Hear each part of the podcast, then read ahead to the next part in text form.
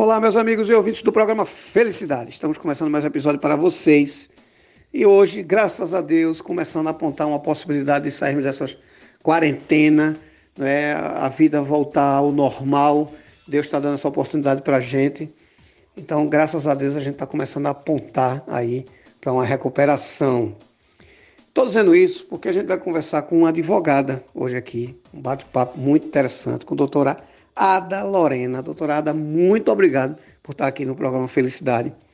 E falei isso no começo, doutora, porque a gente sabe que restabelecendo é, problemas que estavam adormecidos tendem a tomar corpo, a começar a procurar o judiciário, procurar os advogados.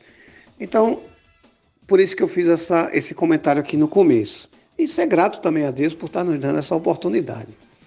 Doutora, veja só, como eu peço a todo mundo, vou pedir à senhora que a senhora se apresente para nossos ouvintes e queria saber como é o seu trabalho como advogada e lhe fazer a seguinte provocação. O que, é que a senhora vê juridicamente pós essa pandemia, essa, agora essa retomada qual é o horizonte que a senhora enxerga aí jurídico, doutora? Muita mudança, muitos casos, o que é que a senhora vê? E muito obrigado por estar no programa Felicidade. Boa noite. Como o senhor já adiantou, eu sou advogada. Meu nome é Ada Lorena Martins Marques. Eu sou especialista em Direito Civil e Processo Civil. Sou presidente da Comissão da Mulher, Criança, Adolescente, Idosos e Vulneráveis da OAB Olinda. Eu acredito que as relações pós-pandemia vão mudar, que a legislação não está atualizada nem preparada para as novas demandas que vão surgir, que estão surgindo com as novas situações, que o trabalho do advogado vai ser buscar novos métodos de solução de conflitos. É isso que eu acho. Doutora, quando a gente fala em novos métodos de resolução de conflito, a gente fala, por exemplo, em mediação, como é que a senhora enxerga esse novo método e, e a senhora acha que é, é, a gente consegue resolver mais rapidamente através, por exemplo, de mediação, de conciliação? A senhora acha que é um caminho mais rápido para esse tipo de, de conflito e de recuperação desse tipo de, de problema? Sim, eu acredito que houve um aumento na demanda judicial por conta da pandemia do Covid-19 e a melhor forma para minimizar essa demanda seria a realização de acordos extrajudiciais. Assim, solucionaria os litígios patrão-empregado de forma mais célere e eficaz. Doutora, veja só, doutora, é, essa questão de fazer acordos, né? Eu acho que vai ter muita coisa para se resolver ainda. É um ano que basicamente não aconteceu. Mas para isso a gente precisa de um profissional, né?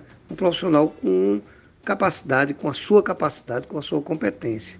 Como é que a gente, que está agora prestes a entrar numa, num problema judicial ou extrajudicial, como é que a gente encontra a senhora? Como é que a gente acompanha, segue e como é que a gente pode consultar a senhora? Pode me consultar através das minhas redes sociais, através do meu celular, do meu e-mail, do meu cartãozinho de visita, que eu sempre estou distribuindo através de outro cliente que faz essa indicação. Geralmente, um cliente indica o outro, um familiar que se torna cliente. E é assim, no boca a boca. Um, um cliente geralmente indica o outro. Outras pessoas são através das redes sociais, como eu já falei. E é assim que é feita a clientela. Ou você de repente conhece alguém na rua, conversa e fala que é advogado, aí se torna cliente. E assim vai sendo. Ou então você vai atrás de um profissional no escritório de advocacia ou procura alguém que conheça algum profissional. Mas no meu caso seria através das minhas redes sociais, ou através de algum cliente, através do meu cartão de visita. Doutora, eu quero agradecer a senhora ter parado seu tempo para vir aqui no programa e nos responder. Muitíssimo obrigado.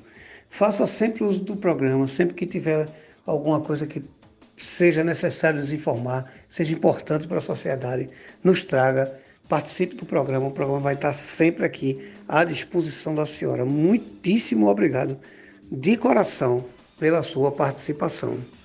Eu que agradeço pelo convite e sempre que precisarem de mim também estou aqui à disposição para ajudar. Um abraço, boa noite. Muitíssimo obrigado mais uma vez. Fique com Deus, vocês em casa fiquem com Deus e até o próximo episódio. Muito obrigado.